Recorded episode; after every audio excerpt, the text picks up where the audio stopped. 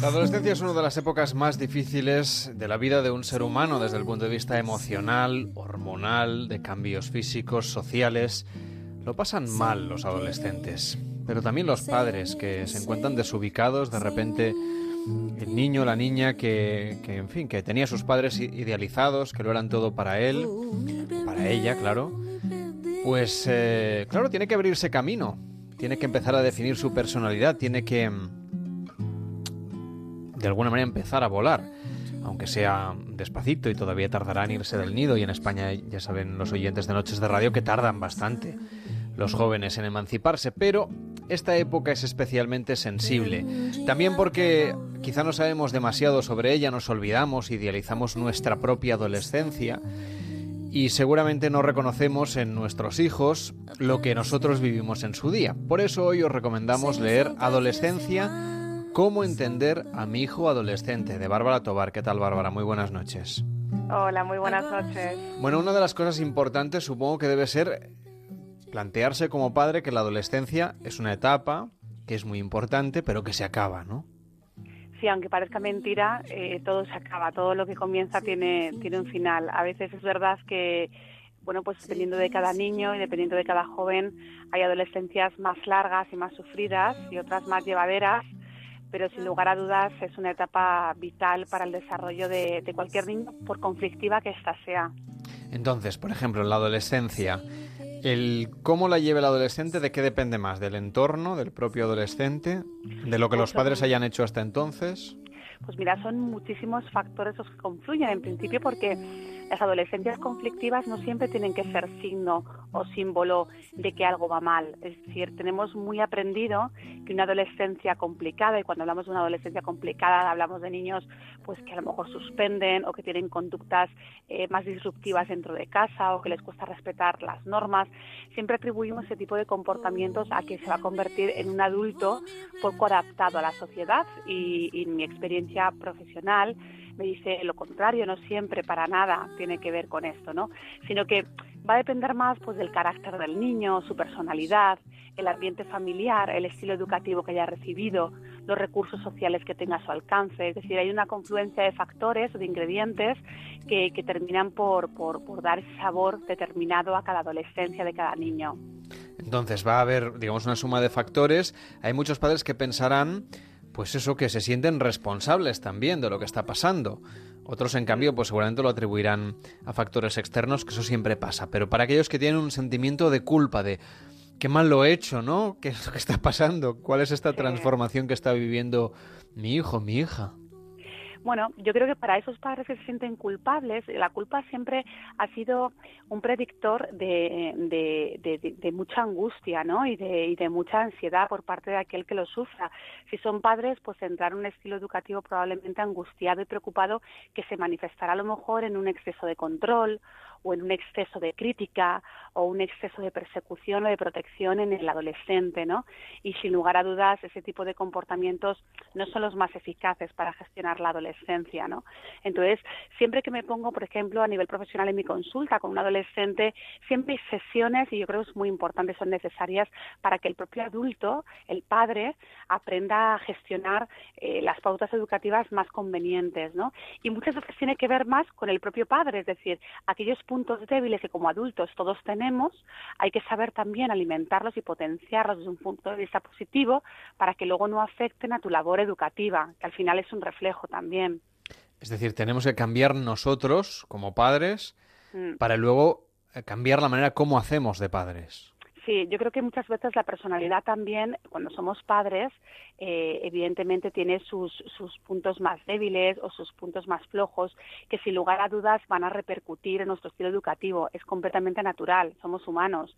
Pero si estamos atentos a ellos e intentamos trabajar sobre ellos, intentar crecer personalmente, sin lugar a dudas también ese crecimiento lo va a sentir en forma positiva nuestro propio hijo o nuestros hijos. Por lo tanto, cuando alguien está ante esta situación, también debe comprender que es una etapa de muchos cambios en, los que el individuo, el, adolescente en este caso, está configurando su propia personalidad. ¿Les cuesta a los padres darse cuenta o hacer esa transición de decir, bueno, hasta ahora me admiraba, íbamos a jugar siempre juntos, siempre quería estar conmigo y ahora empieza a marcar distancias, empieza a llevarme mucho a la contraria, empieza a hacer cosas que en casa nunca habíamos hecho, o nunca había hecho, o nunca había visto. ¿Esto hay que darle un barniz de cierta normalidad? Absolutamente, por supuesto.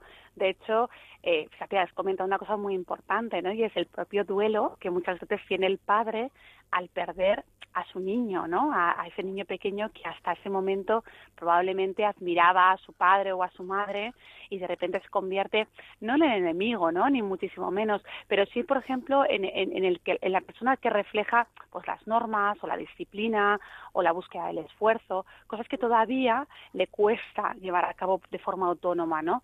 Entonces, ese duelo que tiene el padre le hace muchas veces tener una actitud más hostil, incluso te diría que es como de un polo a un polo, ¿no? Pasan de, del enfado más absoluto a la culpa más absoluta porque me he pasado, a otra vez estallar porque no le aguanto. Entonces, en ese vaivén, el adulto sin lugar a dudas sufre mucho y el vínculo entre el hijo y el padre también sufre lo suyo. Por lo tanto, estamos ante una situación en la que hay muchos cambios en casa que supongo que se ven también alterados si este adolescente tiene más hermanos.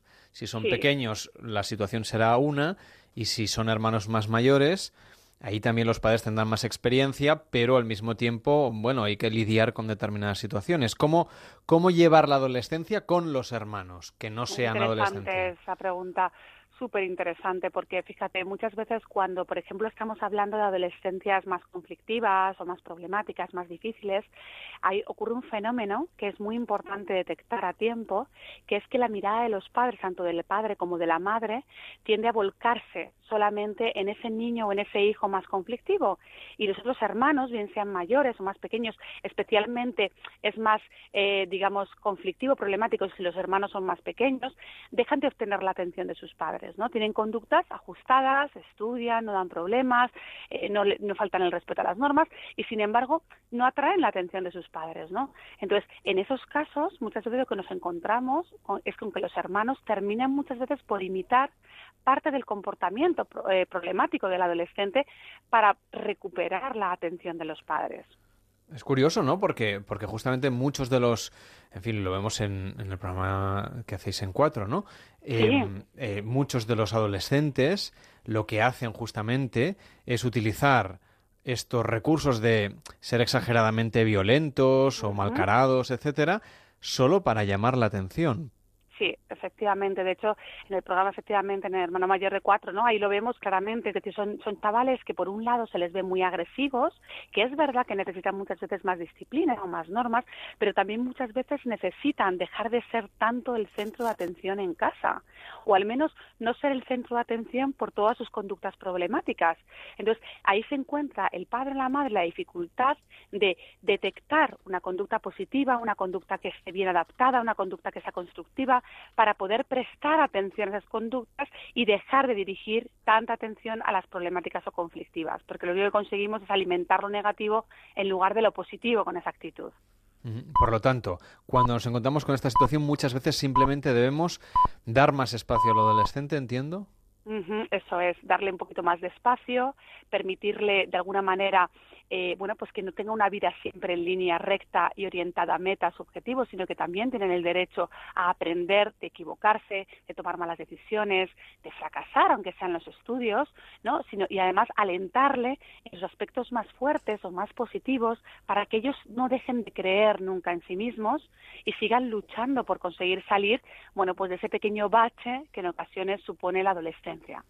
Hay mucha gente que tiene, en fin, auténtico pánico que llegue esta etapa. ¿Qué les podemos decir los que están, digamos, con los niños eh, en plena infancia y que ven, digamos, cómo se van deshojando las hojas del calendario y la adolescencia se va a acercar? Pues mira, yo les diría que el trabajo del adolescente fundamentalmente es un trabajo personal e individual, que confíen en sus recursos, que confíen en la capacidad que tiene el adolescente para salir adelante cuando las cosas se tuercen. ¿Eso qué quiere decir? Quiere decir que se van a torcer, es decir, el 90% de las familias adaptadas, constructivas y positivas y sanas emocionalmente tienen hijos que en un momento dado también se tuercen y pueden perderse, ¿no? Confiemos más en los recursos que hemos ido sembrando a lo largo largo de su infancia para que cuando llegue ese momento sepan de dónde agarrarse y de dónde tirar. A la adolescencia yo siempre he dicho que lo más importante es intentar llegar con los deberes cumplidos, es decir, con la comunicación instaurada en casa, con el apego instaurado, con aficiones comunes, con muchos momentos de risa y de cariño, es decir, con ejemplos, que los padres sean el propio ejemplo de esfuerzo, de constancia y de disciplina. Y cuando se llega con esos deberes hechos, generalmente la adolescencia suele fluir, aunque a veces se desvíen un poco, suele fluir. Si no se llega con los deberes hechos, siempre se puede pedir ayuda a un profesional justamente para que nos enseñen esas herramientas que quizás por una razón u otra pues no están instaurado. Nos hablas de la comunicación, que bueno, parece que es un gran bálsamo para muchas cosas, pero ¿cómo se instaura? Para aquellos que, que estén a punto de formar una familia o tengan hijos pequeños o incluso adolescentes, pero quieran incorporar estos nuevos hábitos. ¿Qué quiere decir comunicarse? Porque claro, hay padres que aseguran que sus hijos les explican todo, cosa que seguramente si, si fueran, en fin, un poco sinceros consigo mismo, quizá es algo difícil, no lo sé. Eh, y luego hay quien, en fin, reconoce que efectivamente en casa no se habla prácticamente, muchas veces también por culpa de los padres. ¿Cómo podemos poner en marcha iniciativas que estimulen esa comunicación desde que los niños son pequeños? Muy interesante. Bueno, dependiendo de cada etapa de vida, ¿no? El, las estrategias que se utilizan en una familia para favorecer la comunicación son distintas, ¿no? Pero en cualquier caso hay aspectos muy importantes y ahí retomo un poco lo que hablábamos al comienzo de la entrevista, ¿no? Y hay una frase que a mí me encantó que escuché una vez, ¿no? Que decía eh, a, a, los padres, ¿no? Edúquense ustedes y a sus hijos déjenles en paz, ¿no? Es decir, ¿qué quiere decir esto? Quiere decir que en comunicación, que muchas veces los problemas de comunicación ya nacen desde el propio padre o madre, es decir, muchas veces nos encontramos con padres o madres que han tenido mucha dificultad para expresar sus emociones, para expresar sus sentimientos, para comunicarse con otros, y luego eso los hijos lo aprenden, lo aprenden de una forma totalmente natural, es decir, simplemente a través de observación. Entonces, si es el caso, vamos a intentar preocuparnos por desarrollar nosotros como adultos esas habilidades para poder instaurarlas en nuestros hijos. Ahora, tics muy importantes, pues por ejemplo, establecer espacios donde nos comuniquemos. Y esos espacios no tienen que ser algo tan sumamente eh, formal como sobre, pues en una mesa sentados para hablar de la vida, ¿no? Sino que puede ser simplemente después de haber jugado una partida con tu hijo de videojuegos y de repente en ese momento se produce un momento de comunicación, ¿no? Se trata sobre todo de escuchar, y de escuchar más de lo que se habla y de escuchar además sobre todo sin juzgar sin adelantarnos a pensar si lo que nos está diciendo nuestro hijo es bueno, es malo, si me preocupa adelantarme a darle un consejo, escuchar de forma genuina y auténtica e intentar poner nombre a sus sentimientos. Cuando esté enfadado, decirle, entiendo que estás enfadado, o cuando está celoso, o cuando está frustrado, o cuando está eh, inseguro. Eh, se trata de decirle lo que siente para que él también aprenda a identificarlo y reconozca cuáles son sus emociones para poner en marcha las estrategias de afrontamiento que necesite para solucionarlas. ¿no? Pero la escucha, para mí, sin lugar a dudas, es una de las estrategias vamos, básicas, ¿no? En, en, cualquier padre, en cualquier madre. ¿En general escuchamos poco a nuestros hijos? Creo que sí, creo que escuchamos súper condicionados. De hecho, creo que a veces estamos casi esperando que llegue nuestro turno para interrumpir a nuestro hijo y estamos elaborando nuestro propio argumento en la cabeza mientras que nuestro hijo nos habla, ¿no? Eh, no escuchamos de verdad y no escuchamos, como decías al comienzo, poniéndonos en el lugar del adolescente que hay delante de nosotros. Nos olvidamos que hemos sido adolescentes si, si nos grabaran a veces a los padres desde por la mañana con una grabadora, desde que nos levantamos por la mañana con ellos, todos los mensajes que les transmitimos cada día, yo estoy segura de que la mayor parte de nosotros nos sorprenderíamos de te has lavado los dientes, has hecho la mochila, has hecho la cama, te quieres duchar, pero si no te has desayunado nada, pero es decir, si escucháramos los mensajes que realmente transmitimos día a día a nuestros hijos, nos daríamos cuenta que no reflejan todo lo que sentimos, no reflejan lo que vemos en él, no reflejan lo que les, lo que les queremos. Nos, la rutina a veces nos hace estar todo el rato en la tarea, en el hacer y en la crítica.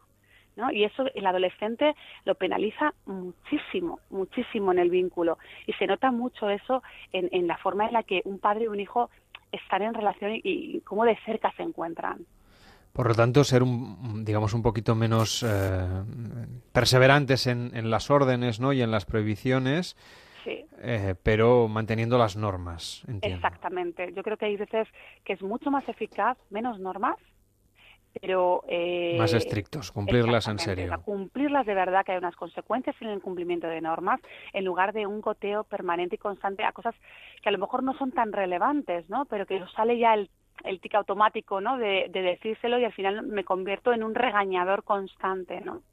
Hay, por ejemplo, quien asegura, y tú en el libro también hace referencia, que a veces según cómo nosotros nos comunicamos con nuestros hijos desde que son pequeñitos, así se comunicarán con nosotros en la adolescencia. Es decir, si somos unos padres que gritan mucho y que se gritan también entre ellos, ¿no? El padre con la madre, la madre con el padre, o en fin, la pareja, eh, sea como fuere, eh, luego ellos también reproducen esa actitud. Es decir, si gritamos mucho en casa, ellos van a gritar y van a gritar más además durante la adolescencia, ¿no? Y más fuerte, más alto. Totalmente, de hecho es, es un clásico, ¿no? Las incongruencias que muchas veces sin darnos cuenta tenemos como padres, ¿no? Cuando gritamos a nuestros hijos, ¿te quieres dejar de gritar?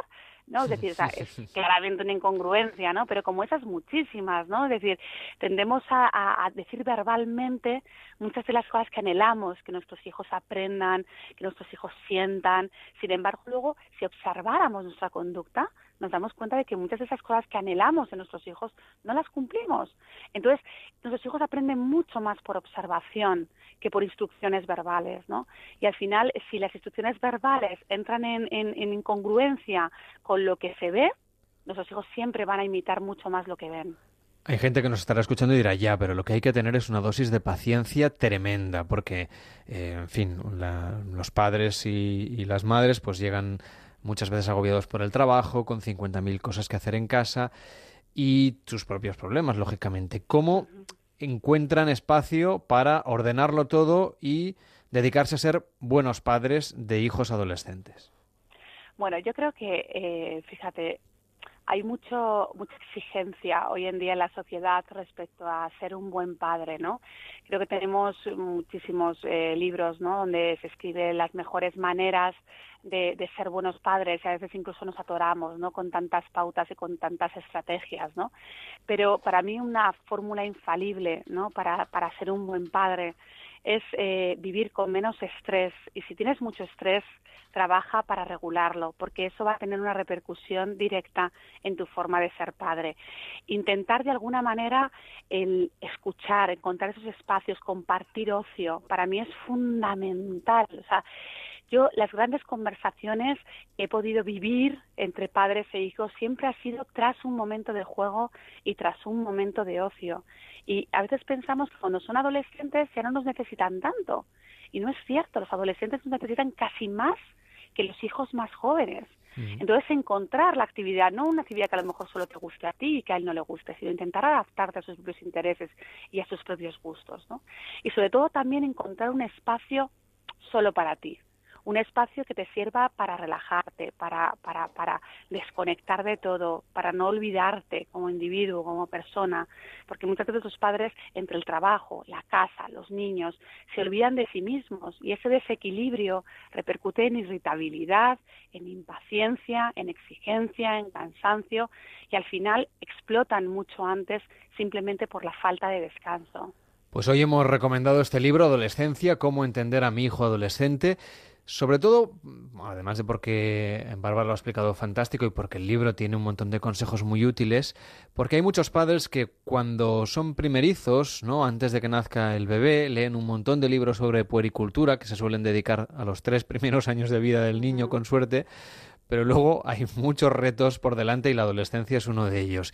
Y antes de comprar el libro, cuando el niño ya es adolescente, pues casi mejor empezar un poquito antes para ir haciéndose a la idea y sobre todo lo que decía Bárbara, ¿no? Incorporar algunos eh, hábitos, hacer los deberes antes de que llegues a adolescencia. Gracias, Bárbara. Maravilloso. Gracias por contárnoslo. Seguro que los que lean el libro lo van a empezar a aplicar enseguida. Buenas noches. Gracias a vosotros. Buenas noches. Este verano, Noches de Radio, con Carlas Lamelo.